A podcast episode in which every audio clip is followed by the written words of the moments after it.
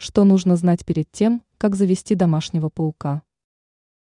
Для многих людей арахнофобия, она же боязнь пауков, является естественной реакцией на этих крупных насекомых. Однако если вы от пауков без ума и хотите обзавестись собственным пугающим красавцем, мы расскажем о том, что вам нужно знать перед покупкой такого питомца. Первое насекомое. В качестве первого питомца заводчики рекомендуют не бросаться на яркий окрас, поскольку такие насекомые чаще всего токсичные и агрессивные. Обратите внимание на птицеедов нового света, например, краснокаленного мексиканского паука. Возраст.